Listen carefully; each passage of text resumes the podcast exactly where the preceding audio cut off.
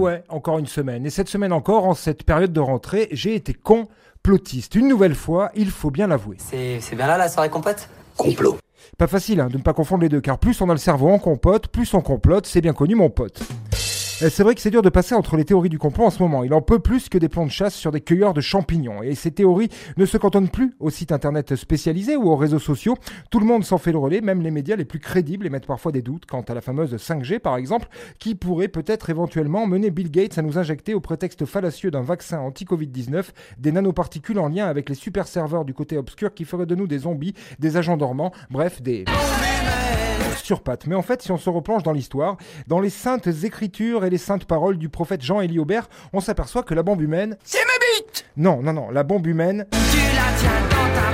Quoique ma bite aussi parfois. Et oui, ces fameuses nanopuces dénoncées euh, par les complotistes, à quoi pourraient-elles servir? Puisqu'entre nos smartphones, cartes bleues, montres connectées et autres assistants personnels, ils, oui, ils, les méchants, les grands de ce monde, les tyrans, les 1%, eh bien, ils savent déjà tout. Non, personnellement, je n'y crois pas à cette théorie. Vous le voyez bien, depuis la saison dernière, je n'ai pas changé. Je suis toujours ce garçon un peu fou. C'est vrai, hein, et je ne suis pas le seul à le dire. Mais tu sais que t'as pas bougé d'un millimètre. Ah ouais? Toujours la même chemise dégueulasse, frère. Une Oh. merde. J'ai pas bougé d'un Yoda, comme on dit chez les fans de George Lucas. Mais toutes ces théories du complot, ça m'a quand même donné à réfléchir. C'est vrai qu'en ce moment, avec toutes ces amendes pour retrait de masques à tort et à travers, ces empêchements sexistes d'accéder à des musées ou à des salles de classe pour des tenues jugées provocantes, l'interdiction du topless sur la plage, on ne sait plus ce qui nous attend demain comme mesure répressive. Quand vous êtes assis sur les toilettes, faut mettre votre ceinture de sécurité, monsieur. Ça fait un peu flipper, hein, mais qui tire les ficelles? C'est peut-être pas aussi simple que d'aucuns voudraient le croire. Bien sûr, il y a la santé publique, qui a autant bon dos que Clara Morgan le jour de la fête du string. Il y a l'ordre public, aussi important aux yeux de nos élites que la suppression de l'USF, d'accord.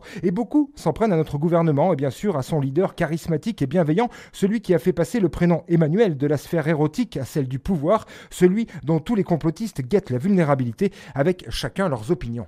C'est au Sénat qu'il est vulnérable. Plus qu'à la carotide. Mais dans cette optique complotiste, j'ai voulu aller plus haut et je me suis penché sur le cas d'une des plus grosses fortunes du monde, Elon Musk, ce bon vieil Elon, patron de Tesla, de SpaceX et j'en passe. Lui qui a déjà trois passeports, sud-africain, canadien et américain, à seulement 49 ans, il est en train de conquérir l'espace. Mais ce qu'on sait moins, c'est qu'il est aussi le PDG de Neuralink. Actuellement, il implante des puces à des cochons pour les faire péter et leur donner des érections sur demande. Ça les fait marrer dans leur conseil d'administration. Mais à terme, ce projet transhumaniste vise à implanter des puces dans les cerveaux des patients humains afin de leur redonner un sens perdu, comme la vue ou le goût, ou même l'usage d'un ou plusieurs membres, ce qui est quand même à la base génial. Mais ce que j'y vois derrière, en bon complotiste, c'est le bon vieux méchant des films de mon enfance, le satané Dr M de l'inspecteur Gadget, qui vise à transférer sa conscience dans un robot et accéder ainsi à la vie éternelle. Ce monsieur n'a aujourd'hui que 49 ans. Elon Musk, premier immortel et affranchi de respirer de l'oxygène, pourra ainsi aller sereinement vivre sur Mars, dont la conquête est un de ses ambitieux projets, sauter dans son argent façon oncle Picsou, nous laissant, nous, pauvres terriens, esclaves d'une planète surchauffée sur laquelle Donald Trump et ses soutiens pourront rester dans le déni du réchauffement climatique puisque devenus eux aussi des cyborgs de luxe, toujours aussi racistes, sexistes et débiles, mais des cyborgs quand même, réduisant à l'esclavage ce qu'il restera de l'humanité. En tant qu'esclave, ton cerveau est pas adapté. Tu peux pas comprendre ce que je dis. Bah franchement là j'ai tout compris. Non, non.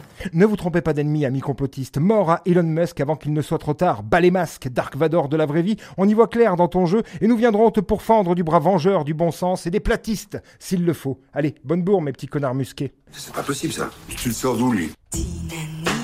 C'était la semaine de Vinceau. Il n'a encore pas fait grand chose. Hein.